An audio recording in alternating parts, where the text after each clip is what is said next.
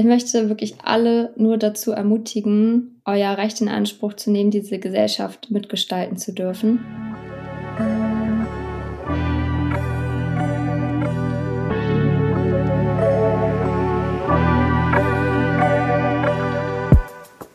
Moin bei Kieltopia, deinem Zukunftspodcast für Kiel.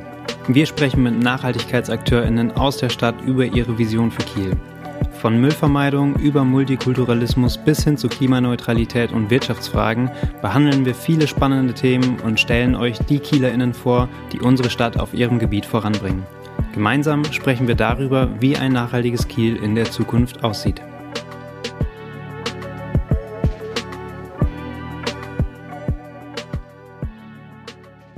Moin zur vierten Folge von Kieltopia. Ich bin Nils. Und ich bin Elske und heute haben wir über Klimaneutralität an Hochschulen gesprochen. Genau, ich habe mit Mareike gesprochen, die engagiert sich neben ihrem Studium bei der Hochschulgruppe Students for Future. Und wir haben ein super interessantes Gespräch miteinander geführt, aber leider ist dieses Gespräch auch sehr lang geworden, weshalb wir das ein wenig kürzen mussten, damit die heutige Podcast-Folge nicht zu lang wird. Genau, wir wollen ja versuchen, dass unsere Folgen nicht viel länger als 45 Minuten maximal eigentlich werden. Und deswegen mussten wir leider einiges rausstreichen, aber wir haben beschlossen, das gesamte Gespräch nochmal als Bonusmaterial zur Verfügung zu stellen. Also wenn ihr euch besonders für Klimaneutralität nicht nur an Hochschulen, sondern auch in ganz Kiel interessiert, das sind nämlich die Sachen, die wir leider rausstreichen mussten, dann hört gerne nochmal rein. In den nächsten Tagen wird das Gespräch dann online gestellt werden. Ja, ich empfehle euch auf jeden Fall mal reinzuhören. Mareike hat super viele spannende Dinge erzählt. Aber jetzt wünschen wir euch erstmal viel Spaß mit dem Gespräch.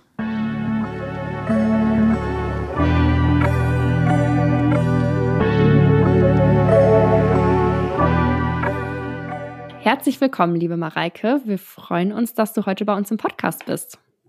Dankeschön für die Einladung. Sehr, sehr gerne. Bevor wir heute über Klimaneutralität an Hochschulen sprechen, magst du dich vielleicht einmal zu Beginn vorstellen? Ja, sehr gern. Also ich bin Mareike, ähm, studiere gerade äh, Master angewandte Kommunikationswissenschaften an der Fachhochschule Kiel und bin jetzt seit anderthalb Jahren bei Students for Future in Kiel aktiv. Genau, du engagierst dich bei Students for Future. Wer genau seid ihr eigentlich? Ich glaube, Fridays for Future, das sagt den meisten mittlerweile etwas. Aber genau, was ist denn Students for Future? Students for Future ist im Prinzip eine Arbeitsgruppe von Fridays for Future, halt mit Studierenden.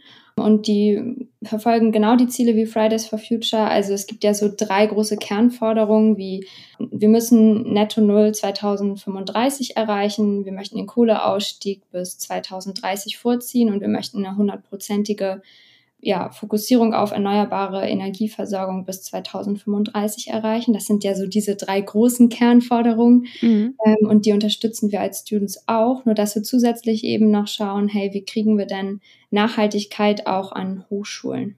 Jetzt war ja auch gerade die Public Climate School, die habt ihr auch organisiert, oder? Genau, die Public Climate School ist eins unserer Projekte. Das war jetzt die vierte Public Climate School da versuchen wir eben ein Bildungsangebot für alle Bürgerinnen zu schaffen. Also nicht nur für Studierende, sondern das ist quasi eine offene Universität für alle. Und äh, da läuft den ganzen Tag über Programm zum Thema Klimagerechtigkeit, verschiedene Seminare, Diskussionsrunden, Workshops, aber auch ganz viel Kulturveranstaltungen. Also wir laden auch KünstlerInnen ein. Es findet natürlich dieses Jahr auch wieder online statt. Wir organisieren das jedes Semester. Also wenn ihr das jetzt im Sommersemester verpasst habt, ist das kein Problem. Kommt einfach im Herbst wieder mit dazu. Ja, und ich habe ja schon eben Klimagerechtigkeit erwähnt. Ähm, da stutzen jetzt vielleicht einige, weil Klimagerechtigkeit ist nicht gleich Klimaschutz, sondern das ist Klimaschutz mit einem Plus sozusagen. Genau, wir machen bei der Public Climate School eben auch Seminare äh, zu Gerechtigkeitsthemen, weil für uns geht Klimaschutz und Gerechtigkeit Hand in Hand.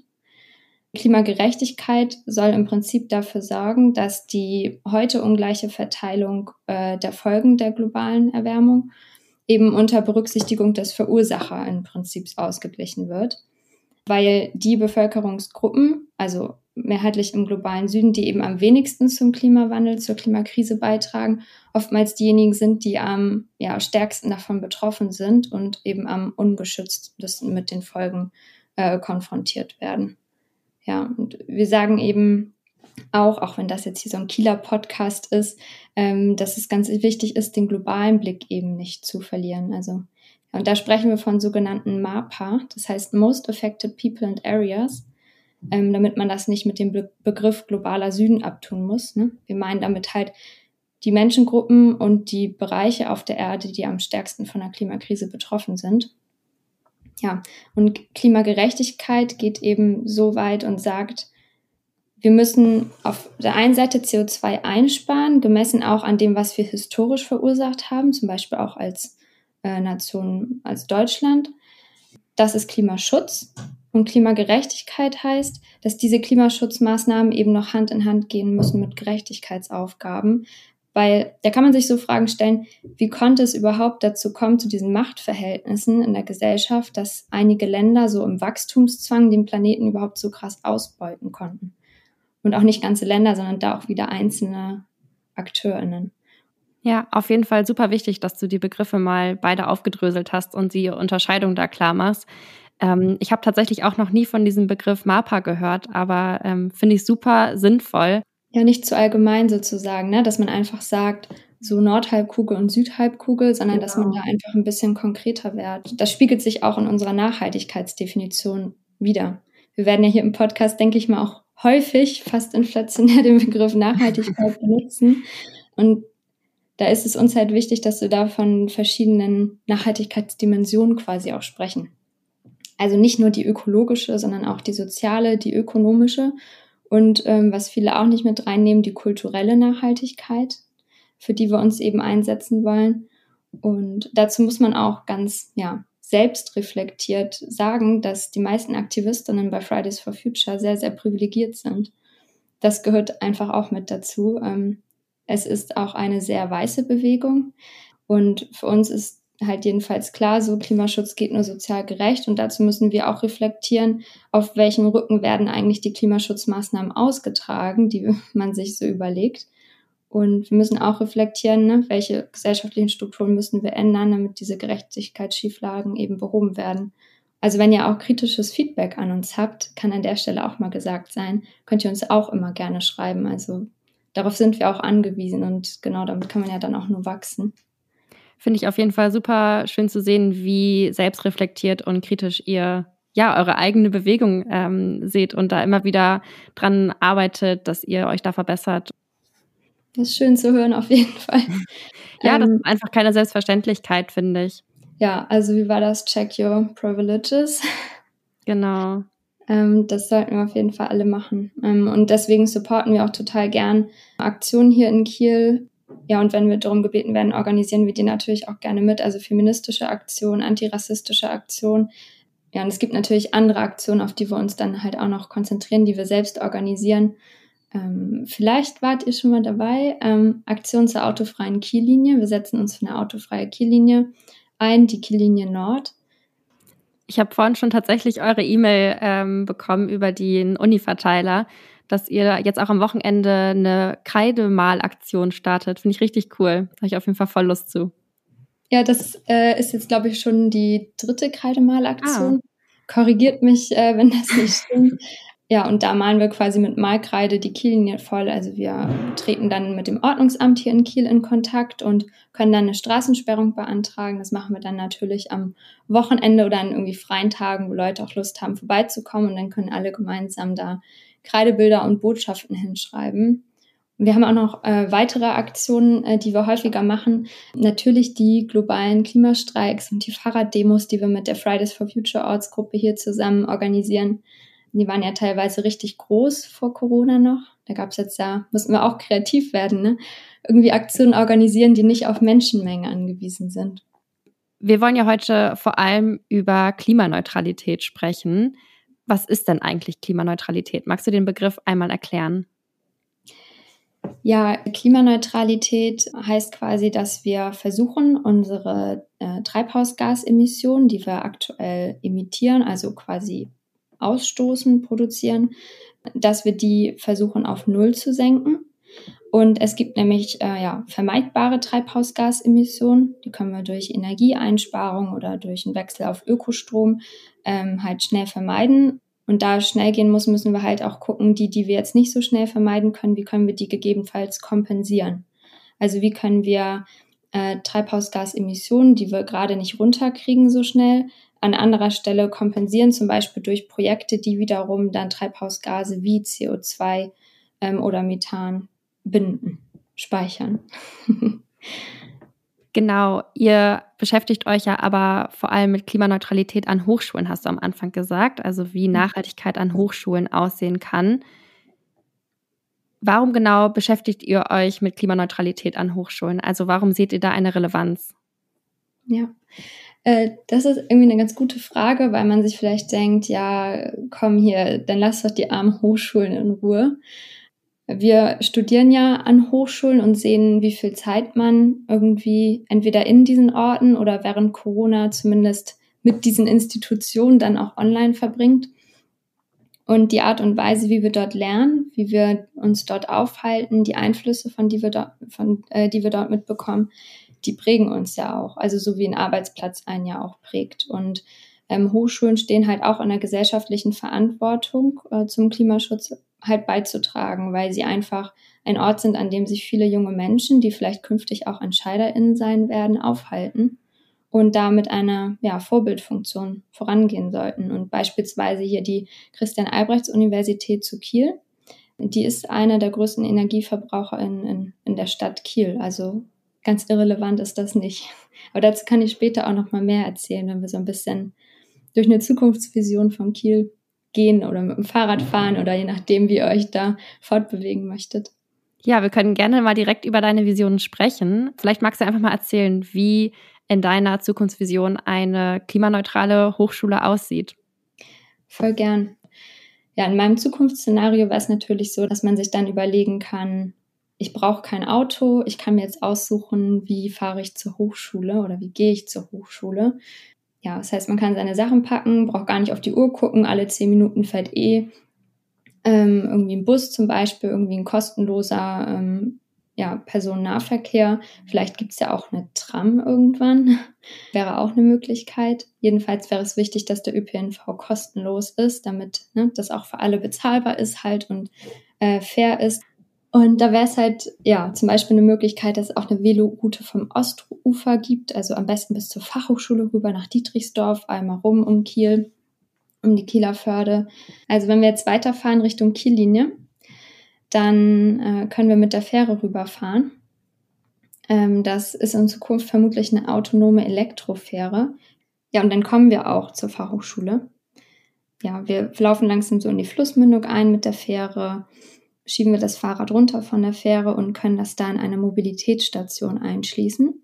Eine Mobilitätsstation heißt nicht nur Fahrrad, es das heißt zum Beispiel auch, dass von da Busse abfahren, dass wir eine Wartestelle haben für die Fähre.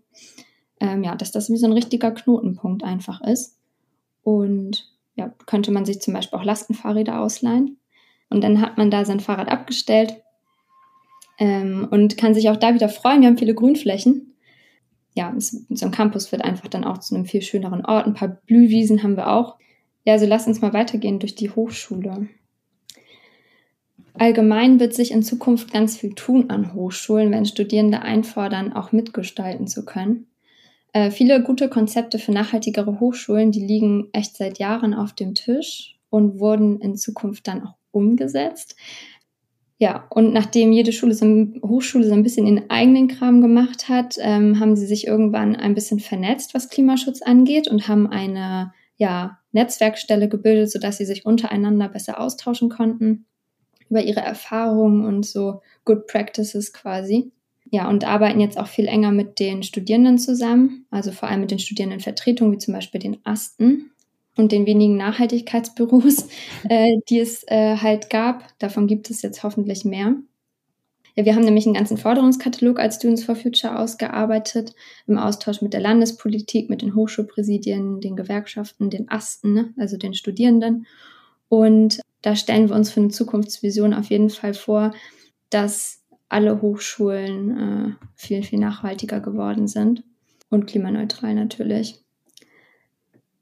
Was irgendwie strange war, 2018 wurde das Nachhaltigkeitsbüro an der Fachhochschule Kiel geschlossen. Wie kommt's? weiß ich nicht. ähm, Frage an die ZuhörerInnen, wie kommt's? Vielleicht weiß jemand was. Ja, ich habe mich gefragt, warum so? Mission beendet, FH Kiel endlich nachhaltig? Fragezeichen.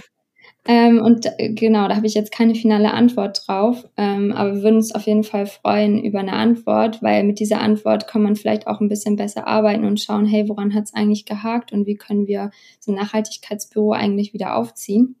Also wer auch immer verantwortlich ist, wir brauchen Nachhaltigkeitsbüros.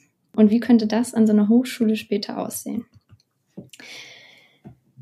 Also so ein Nachhaltigkeitsbüro ist natürlich wie so eine Art Nachhaltigkeitskompetenzzentrum. Und da sprechen wir auch wieder von diesen vier Nachhaltigkeitsdimensionen, ne? also Ökologie, Ökonomie, Soziales und Kulturelles. Das heißt, das sind ziemlich viele Themen, die dort gebündelt werden könnten. Und das macht am besten eine Klimamanagerin beziehungsweise eine Nachhaltigkeitsmanagerin ähm, und die dann noch personell unterstützt werden könnte.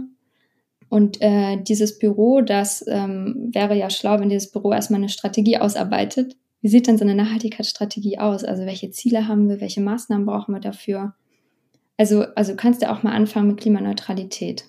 Hochschulen 2030 sind alle klimaneutral. Auf die Fachhochschule Kiel, die Muthesius oder die Christian-Albrechts-Universität.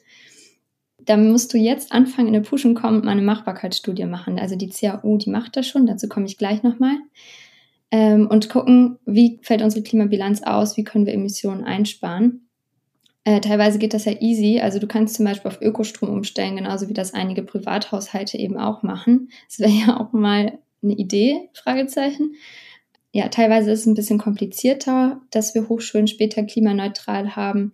Aber da können wir ja zum Beispiel auch Emissionen kompensieren, teilweise, die sich nicht so schnell vermeiden lassen. Wir haben hier in Kiel zum Beispiel die Stiftung Naturschutz. Und ähm, von der gibt es das Projekt More for Futures. Und mit More for Future kann man äh, CO2-Emissionen kompensieren. Das heißt, ich stoße zu viel CO2 aus, ich bezahle die, damit die Ausgleichsflächen schaffen, die CO2 speichern. Ähm, und das halt in Form von Mooren.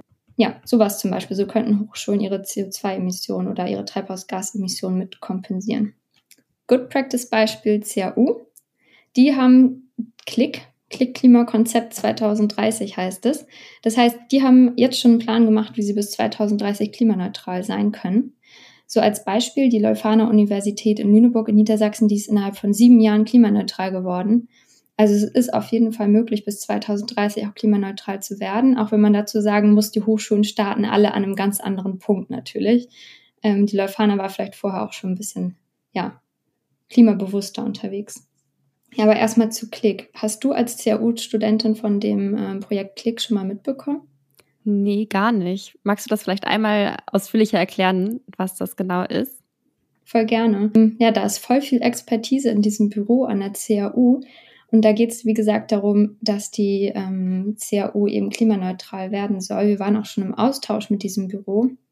Und da wird halt geschaut, okay, wo an der CAU als Universität haben wir denn Einsparungspotenzial, was unsere Emissionen angeht, also in welchem Bereich des Betriebs. Und das haben die gemacht und deren Ergebnis war, dass Einsparungen möglich sind, vor allem so im, durch den Energiebedarf, durch ähm, Gebäudesanierung, Gebäudedämmung ähm, und die Reduzierung des Wärmebedarfs. Äh, da wird eben für jedes Gebäude geschaut, wie dort der Wärmebedarf ist und der Energieverbrauch. Und den größten Stromverbrauch zum Beispiel hat, ja, wie zu erwarten, das Informatikgebäude, also das Rechenzentrum an der CAU. Dafür werden aktuell Lösungen gefunden. Und auch die Mobilität wird bei Klimaneutralität einer Hochschule auch mit einberechnet bei Klick. Also wie kommen Menschen eigentlich an die CAU? Also künftig soll halt niemand mehr über zu viel ähm, Parkplätze sich beschweren müssen. Wir wollen künftig den Platz, den Autos brauchen, während sie den ganzen Tag rumstehen auf großen Flächen, halt lieber nutzen für die Studierenden und ähm, wollen zum Beispiel den Mitarbeitenden, die nicht von einem Semesterticket profitieren, den ÖPNV vergünstigen. Und hinzu kommt auch noch ein sparsamer Umgang mit Wasser und eine Reduktion der Flächenversiegelung. Also Flächenversiegelung ist zum Beispiel sowas wie so eine asphaltierte Fläche im Parkplatz.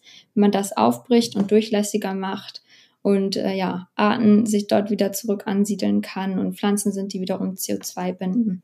Sowas wird mit einberechnet und auch die Vermeidung von Abfällen. Und der Vorteil für die Hochschule, die Kosteneinsparung, die durch diese Maßnahmen ähm, entstehen, weil ich ja auch Energie einspare und ja, zum Beispiel auch fürs Heizen und so weiter, die übertreffen mittelfristig sogar die Projektkosten, die es braucht, um diese Maßnahmen umsetzen zu können, beispielsweise um Green IT oder ähnliche Anschaffungen machen zu können. Und dadurch kann die CAU insgesamt 80 Prozent ihrer Treibhausgasemissionen einsparen und ja, der Rest müsste dann halt über unterschiedliche Wege noch weiter eingespart oder eben auch kompensiert werden. Ja, also wenn ihr irgendwie mal eine Projektarbeit habt oder so, ihr habt ein super Kompetenzbüro direkt vor Ort an der CAU, die da schon fleißig dran arbeiten an Klimaneutralität. Ja, auf jeden Fall spannend zu sehen, dass da tatsächlich dann doch schon an einigen Hochschulen so viel passiert. Voll.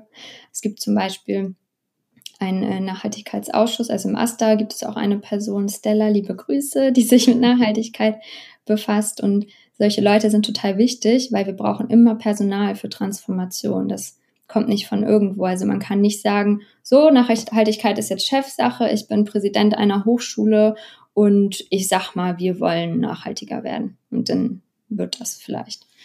Wir sagen halt auch voll klar, Nachhaltigkeit heißt auch Demokratie. Das ist auch so ein Thema an Hochschulen. Wir möchten, dass Hochschulen transparenter und demokratischer werden. Also Studierende sollen sich in Zukunft viel mehr an Hochschulen mit einbringen können, weil das einfach super gute Orte sind, um Menschen zu kennenzulernen, zu forschen und auszuprobieren. Ähm, studentisches Engagement fand größtenteils, glaube ich, immer so außerhalb der Hochschulen statt. Das ist zumindest das, was ich so aus meinem Freundeskreis kenne. Wie ist das bei dir? Wenn man so auf, an Ehrenämter denkt und Engagement, ist das eher so an der Hochschule oder woanders? Ich kenne tatsächlich niemanden, der oder die sich ehrenamtlich an der Hochschule engagiert. Ja, das habe ich auch so beobachtet und dann dachte ich mir so krass eigentlich, ne? Weil man eigentlich ja total viel Berührungspunkte mit so Hochschulen hat, aber das Engagement, das verlieren die Hochschulen irgendwie, also das flutscht denen so durch. Wir haben uns halt auch damit beschäftigt, wie das dann eigentlich kommt, weil so Studierende wie du zum Beispiel oder wie ich, wir setzen uns ja für Nachhaltigkeit ein, aber jetzt nicht in so einem Gremium wie dem AStA zum Beispiel. Und warum eigentlich nicht? Weil das wären ja Orte, an denen man ganz konkret vor Ort auch was verändern kann. Ja, und wir sind so ein bisschen zu dem Ergebnis gekommen. Ja, also an alle, die zuhören, schreibt uns gerne auch eure Ideen, woran das so noch mit liegen kann. Da gibt's nicht die eine Antwort. Aber wir haben zumindest die Antwort darauf gefunden, ähm, dass sehr verständlich ist, dass viele sich außerhalb von Hochschulen engagieren. Weil was soll ich mich irgendwo engagieren, wenn meine Arbeit und Ideen am Ende dann nicht umgesetzt werden? Also wenn die Hochschulen einfach nicht so demokratisch ist, dass ähm, ja, studentische Ideen auch durchgesetzt werden können, sondern wenn Präsidien einfach immer sagen können, ja, das ist ganz toll, dass ihr mitgemacht habt, ganz, ganz toll. Ähm, das reicht dann an der Stelle auch. Dabei sein ist alles. Quasi diese Aussichtslosigkeit, die einen dann davon abhält, überhaupt sich zu engagieren. Ja, voll. Absolut. Mhm. So, ich brauche ja Sinnhaftigkeit und ich glaube auch Leute, die BWL studieren oder so ne, in Richtung Management. Du redest im Moment super viel über so Sense Making, Sense Giving, was Mitarbeitende angeht. Aber was ist eigentlich Sense Making, Sense Giving an, äh, an Hochschulen. Also ich brauche ja eine Sinnhaftigkeit. Sinnhaftigkeit ist ja Antrieb und Motivation für super viele Menschen. Wir haben 35.000 Studierende in Kiel. Wenn die eine Sinnhaftigkeit quasi haben. Also wenn du zum Beispiel auch die Bildung mehr mit BNE verknüpfst und ich sehe, das, was ich lerne in meinem Fachbereich, das ist so sinnvoll, weil damit kann ich Entscheidungen treffen und Verantwortung übernehmen, um Veränderungen zu schaffen dann löst das, glaube ich, eine ganz schöne Kettenreaktion aus. Also auf der einen Seite könnte man zum Beispiel sagen, ja, ich äh, engagiere mich viel mehr. Also ich habe Projekte neben dem Studium, weil ich sehe, okay, ich möchte mein Wissen auch direkt anwenden. Ne? Ich bin viel interessierter im Studium, viel aufnahmefähiger, ich lerne mehr. Und am Ende könnte es halt eben auch dazu kommen, äh, dass es zum Beispiel viel geringere Studienabbrecher gibt. Und das ist jetzt auch ein Argument für Hochschulen, für Hochschulleitungen, weil für die ist es teuer, StudienabbrecherInnen zu haben. Und die wollen auch in ihrer Bilanz am Ende wenige StudienabbrecherInnen haben. Und auch da wäre BNE zum Beispiel auch nochmal eine Möglichkeit, die man bedenken könnte. Ne? Also Sinnhaftigkeit hinter dem, was Studierende machen. wir wollen uns einbringen an Hochschulen. Und liebe Hochschulen, bitte, bitte nutzt die Motivation und die Energie, die Studierende mitbringen, die wollen was verändern und die haben auch richtig viele gute Ideen. Also supportet die, finanziert die, gibt den Strukturen. Zum Beispiel möchte ich in Zukunft sehen, dass es an Hochschulen Green Office gibt. Das ist eine ähm, Bewegung, so eine Projektinitiative, die kommt aus den Niederlanden. Und so ein Green Office ist ein studentisch geführtes Büro, wo sich alles rund um Nachhaltigkeit dreht. Ja, da kann man sich vernetzen, da kann man gemeinsam an Projekten arbeiten, Vielleicht ergeben sich daraus ja sogar Gründungen von beispielsweise Sozialunternehmen aus so einem Green Office. Das heißt, hierarchische Strukturen immer weiter aus, aufzubrechen, Hochschulen demokratischer zu gestalten, Studierende sollen sich mehr einbringen. Ja, weil ich möchte sehen, dass mein Engagement irgendwo Sinn ergeben kann. 35.000 Studierende in Kiel möchten sehen, dass ihr Engagement Sinn ergibt, welches sie an Hochschulen leisten sollen. Zum Beispiel auch für Gremienwahlen. Ich kann zwar Inhalte wählen, aber wenn die Studierenden vor Ort nicht so viel mitentscheiden dürfen, dann können die gute Inhalte haben, die dürfen sie am Ende aber nicht umsetzen. Ist dann wieder diese Aussichtslosigkeit, ne, die wir vorher auch schon hatten. Also ich meine, das ist ja auch, Hochschulen sind so tolle Orte, um sich halt mit anderen Leuten zu vernetzen und an Ideen zu arbeiten. Ähm, schade, wenn das Potenzial auf jeden Fall nicht genutzt wird, aber in Zukunft ist das ja anders. Ähm, in Zukunft sind Hochschulen demokratischer und nachhaltiger, vor allem mit dem Engagement auch der Studierenden vor Ort. Ja. Ich würde gerne in Bezug auf deine Zukunftsvision noch einen Punkt ansprechen, der mir sofort in den Kopf gekommen ist. Wie sieht das eigentlich mit einer Mensa in einer klimaneutralen Universität aus? Die Mensa ist auf jeden Fall auch ein Punkt, wie so eine Uni klimaneutraler werden kann. Die wird allerdings vom Studierendenwerk Schleswig-Holstein geführt. Ähm, das heißt, man müsste sich da auch ans Studierendenwerk wenden und die bemühen sich auch schon um Nachhaltigkeit. Aber da geht halt auch noch mehr. Also wenn ich in der Mensa essen gehe, gibt es nicht mal täglich eine vegane Option bei uns. Also, dass man eben schaut, also wie du das Essen verkaufst, die Preise müssen niedrig bleiben, das hat wieder mit Gerechtigkeitsfragen zu tun. Also es ist nicht okay zu sagen, wir kaufen jetzt alles Bio und das tragen wir auf dem Rücken der Studierenden aus, sodass am Ende nur noch die Studierenden in der Mensa essen, die entweder krasse Nebenjobs haben oder heftig gut von zu Hause mitfinanziert werden. Und nichtsdestotrotz ähm, ist das Studierendenwerk natürlich eine große Abnehmerin für Lebensmittel in Schleswig-Holstein und trägt damit auch Verantwortung mit, mit ihrem Einkauf. Also da auf Bioqualität zu setzen. Und ja, die müssen sich halt überlegen, wie sie besser finanziert werden können, sozusagen. Ich weiß, das ist jetzt salopp gesagt, aber ich bin in der Rolle von einer Studierenden, die halt sich Gedanken macht, okay, wie können wir verantwortungsbewusst umgehen? Wie können wir nachhaltige Mensa schaffen? Überlegt euch bitte einen Finanzierungsplan, wie Mensen perspektivisch in Bioqualität Essen verkaufen können und immer eine vegetarische und vegane Option haben. Also dass das Basisessensangebot vegan und vegetarisch ist. Der Betrieb der Mensa, also das Gebäude an sich, das ist natürlich in der Hand von der jeweiligen Hochschule. Also da zu gucken, wie ist mein Energieverbrauch in der Küche, wie ist die Gebäudedämmung und so. Ne? Wie gehen wir mit Energie um? Das ist wiederum dann Teil auch dieses Klimaneutralitätsplans von den Hochschulen selbst. Hm, okay. Wir haben uns auch noch gefragt, wie das denn eigentlich mit Dienstreisen aussieht. Also Hochschulen, vor allem an den Universitäten, besteht ja auch zu einem riesigen Teil aus Forschung. Und die Forschenden reisen dafür natürlich auch, sei es zu Kongressen. Okay, jetzt aktuell finden sie natürlich online statt, aber normalerweise sind die natürlich viel auf Kongressen unterwegs oder auch für Forschungsprojekte, die im Ausland stattfinden. Wie ist denn sowas an einer klimaneutralen Hochschule vereinbar? Ein Punkt hast du schon angesprochen. Ich denke, dass sich einiges tun wird jetzt perspektivisch, dass ja Events auch zunehmend online stattfinden, also dass man einfach viel mehr auf Dienstreisen auch verzichten kann. Ich glaube, das ist ein Benefit für beide Seiten so. Es ist auch viel weniger stressig. Und dann gibt es natürlich auch Events, da muss oder möchte man vor Ort sein. Das kann ich auch verstehen. Das müssen Hochschulen aber auf jeden Fall in ihre Klimabilanz mit einberechnen. Also dann zu sagen, irgendwie alles, was außerhalb von unserem Campus stattfindet, zählt nicht mit, ist auch Greenwashing. Deswegen habe ich ja zum Beispiel eben, wo wir über Klimaneutralität gesprochen haben, auch so Mobilität mit einbezogen. Also wie kommen eigentlich Mitarbeitende zur Hochschule und auch wieder zurück? Und das gilt im Grunde genommen auch für Dienstreisen. Die berechne ich im besten Fall auch mit ein und sage, ja, dass die im Zweifel kompensiert werden müssen. Also, dass ich zum Beispiel über eine Bahnkarte, also über einen Zugverkehr irgendwie zum Beispiel gehe und dass ich sage, die Emissionen, die man nicht vermeiden kann, die muss ich mitkompensieren, zum Beispiel über More for Future, wie das hier in Schleswig-Holstein heißt. Ja.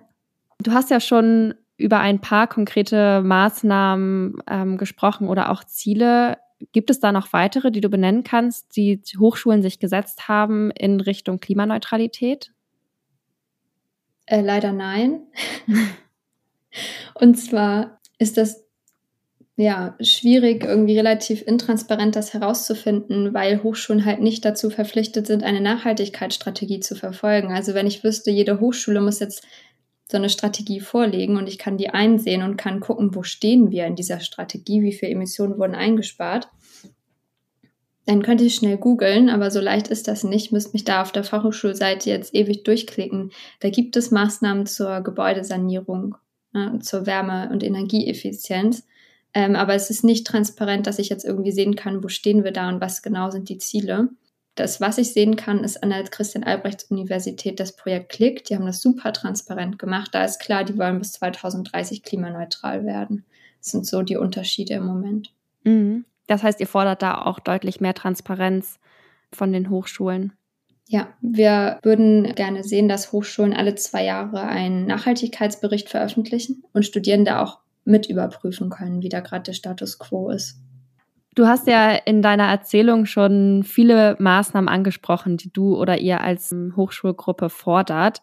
Vor allem zum Beispiel Morse for Future. Gibt es noch weitere konkrete Maßnahmen, die du jetzt so benennen könntest, die ihr fordert? Mhm. Also klar, man kann immer so zur Stadt Kiel gucken, aber man kann natürlich auch mal zum Landtag gucken. Der ist auch hier in Kiel und trifft halt gleich Entscheidungen für ganz Schleswig-Holstein. Und als ja, Fridays for Future und Students for Future werfen wir natürlich auch einen Blick, was wird denn da überhaupt so entschieden.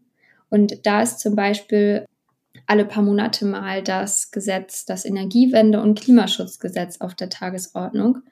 Das legt nämlich fest, ja, was die Klimaziele sind für Schleswig-Holstein als Bundesland und welche Maßnahmen dafür ergriffen werden müssen und in welchem Zeitraum wir wie viel CO2 reduzieren oder Treibhausgasemissionen halt ähm, vermeiden und reduzieren möchten. Und äh, dieses Gesetz ist nicht am Klima, äh, Pariser Klimaschutzabkommen, also am 1,5 Grad Ziel orientiert. Das heißt, wir werden weiter Druck machen, dass da die Ziele viel ambitionierter werden. Und das hat dann zum Beispiel zur Konsequenz, dass Neubauten Solardächer brauchen und ähnliches. Mhm.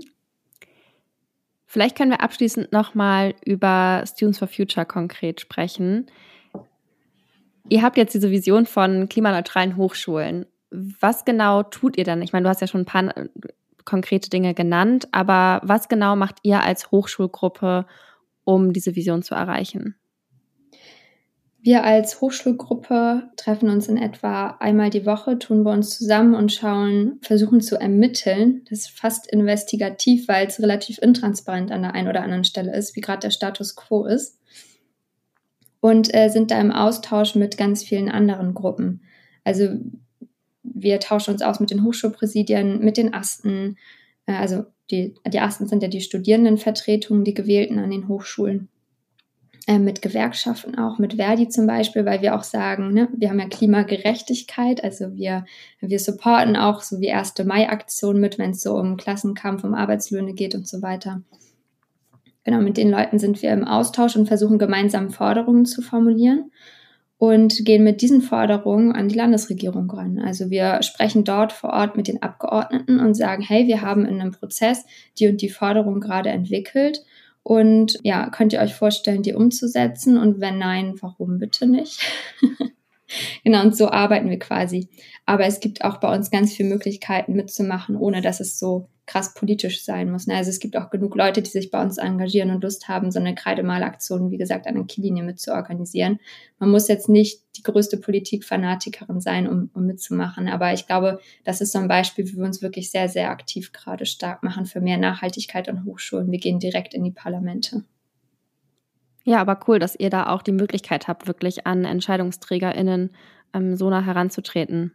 Ja, mitmachen und ja, ruhig den Mut haben. Also viel hängt, glaube ich, damit zusammen, dass man überhaupt erstmal auf die Idee kommen muss, dass man überhaupt mit Abgeordneten in Kontakt treten kann. Weil wenn ich im Parlament als junge Frau irgendwie nur ältere Herren dort sitzen sehe, so vielleicht komme ich gar nicht auf die Idee, ich darf mitreden. Ich bin zwar jung, aber ich darf trotzdem mitreden. Und mittlerweile haben wir einige junge Abgeordnete, die da auch mit gutem Beispiel, sage ich mal, vorangehen und die auch wirklich Inspiration sein können, äh, dass man ja sich das Recht rausnimmt, auch eine Stimme zu erheben und politisch mitwirken zu wollen. Ähm, und das ist ganz, ganz wichtig. Also wenn ihr etwas kritisiert, dann ist das legitim genug, um mit Abgeordneten darüber zu sprechen. Das könnt ihr euch echt immer merken. Das hast du voll schön gesagt und super, super wichtig, das immer wieder zu betonen. Danke dafür. Vielleicht können wir da direkt weitermachen. Ähm, das ist ja quasi schon ein Tipp für unsere HörerInnen, wie sie sich für Klimaneutralität an Universitäten einsetzen können. Hast du noch weitere Tipps, wie man da einfach aktiv werden kann? lasst euch, stellt euch doch einfach mal auf für so Listen wie beim Asta. Wir hatten jetzt ganz viele Argumente zwar dagegen, aber je mehr Leute diesen ersten Schritt machen und mal zum Asta gehen und zum Studierendenparlament und da mal mit den tollen Leuten, die sich da jetzt schon engagieren, hinter die Fassaden gucken, wo sind denn eigentlich diese Stellschrauben, an denen wir drehen können, desto mehr können wir zusammen auch Veränderungen bewirken. Oder kommt zu uns, zu so Hochschulgruppen, ähm, die dann auch mit den Asten zusammenarbeiten und die gemeinschaftlich dann daran arbeiten, dass dieses krasse Hierarchiegefüge an Hochschulen vielleicht ein bisschen aufgebrochen werden kann. Also derzeit zum Beispiel steht die Überarbeitung des Hochschulgesetzes an. Im August schätzungsweise kommt das Hochschulgesetz, das neue in Landtag. Und das ist eine Möglichkeit, wie wir halt dann schauen können, welche Änderungen nehmt ihr eigentlich gerade am Hochschulgesetz vor und warum zur Hölle steht da immer noch kein Nachhaltigkeitsparagraph drin? Also bisher ist Nachhaltigkeit so eine kleine Randnotiz, aber nicht fest im Hochschulgesetz in den diversen Aufträgen, die Lehre, die Studium, die Studierende, Professorinnen und so weiter hat, ist da noch nicht so richtig verankert. Und wir haben uns mit den Asten auch zusammengetan, um unsere, ja, um das Hochschulgesetz zu ergänzen. Also wir haben Paragraphen verfasst, ähm, die es unserer Meinung nach bräuchte, um dieses Hochschulgesetz nachhaltiger zu gestalten. Ähm, und denke mir so, gemeinschaftlich kriegen wir das hin. Die Asten schreiben eine Stellungnahme, wir schreiben eine Stellungnahme an den Landtag. Und ja, wir würden uns natürlich über weitere Gruppen wie Gewerkschaften freuen, die mit uns Stellungnahmen schreiben, damit am Ende halt nicht nur die Hochschulpräsidien an, an sich gehört werden, die ja teilweise auch wirklich ein Interesse haben, Hochschulen nachhaltiger zu gestalten. So soll das jetzt nicht klingen. Aber bisher ist halt nicht so viel passiert, muss man eben dazu auch sagen. Und da möchten wir halt ein bisschen, ja, Wind reinbringen. Ja, also es gibt auf jeden Fall Wege, sich da zu engagieren an Hochschulen, ähm, zum Beispiel eben in Hochschulgruppen. Da gibt es ja auch, du hast es ja vorhin angesprochen, viele verschiedene und da kann sich auch jede und jeder von uns ein Herzensthema raussuchen, ähm, das einen beschäftigt, für das man sich einsetzen möchte. Das ist ja das Schöne daran. Ich habe noch eine äh, abschließende Frage an dich. Gibt es noch etwas, was du gerne sagen möchtest, worüber wir noch gar nicht gesprochen haben? Das ist eine richtig schöne Frage. Ich möchte wirklich alle nur dazu ermutigen, euer Recht in Anspruch zu nehmen, diese Gesellschaft mitgestalten zu dürfen. Ihr dürft diese Gesellschaft mitgestalten. Ihr könnt selbst in die Politik gehen. Es kann über die Hochschulpolitik hinausgehen. Ihr könnt euch für Parlamente aufstellen lassen. Äh, werdet aktiv. Ihr müsst nicht weiter zusehen, wie es gewisse Ungerechtigkeiten und Gerechtigkeitsschieflagen gibt, sondern äh, ihr habt alles Recht der Welt, aktiv zu werden. Sehr inspirierende Worte. Vielen, vielen lieben Dank, liebe Mareike, für das tolle Interview. Ich glaube, wir haben alle super viel gelernt. Ich zumindest für mich habe äh, ganz viel erfahren über Kiel als Neukielerin. Es hat mir auf jeden Fall super viel Spaß gemacht, mit dir zu sprechen. Und ja, ich würde sagen, bis bald. Ja, bis bald und vielen, vielen Dank für die, für die Einladung. Hat Spaß gemacht, mit dir über nachhaltige Hochschulen und ein nachhaltiges Kiel zu sprechen. Sehr, sehr gerne.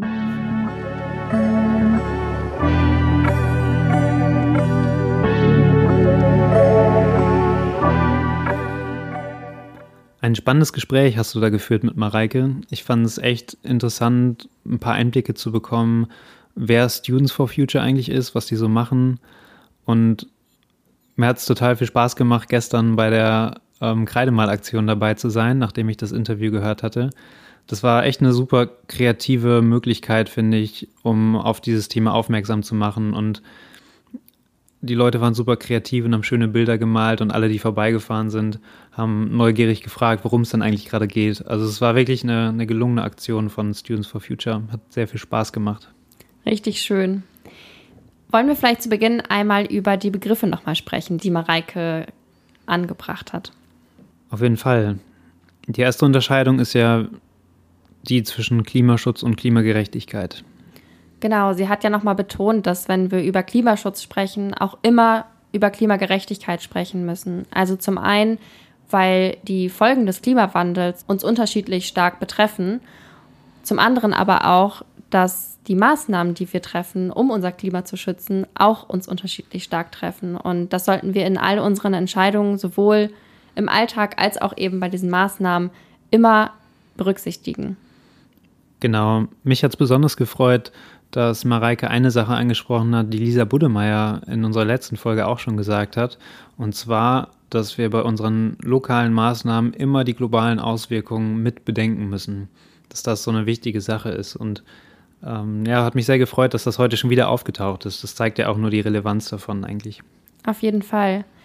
Ein weiterer zentraler Begriff in unserem Gespräch war ja die Klimaneutralität.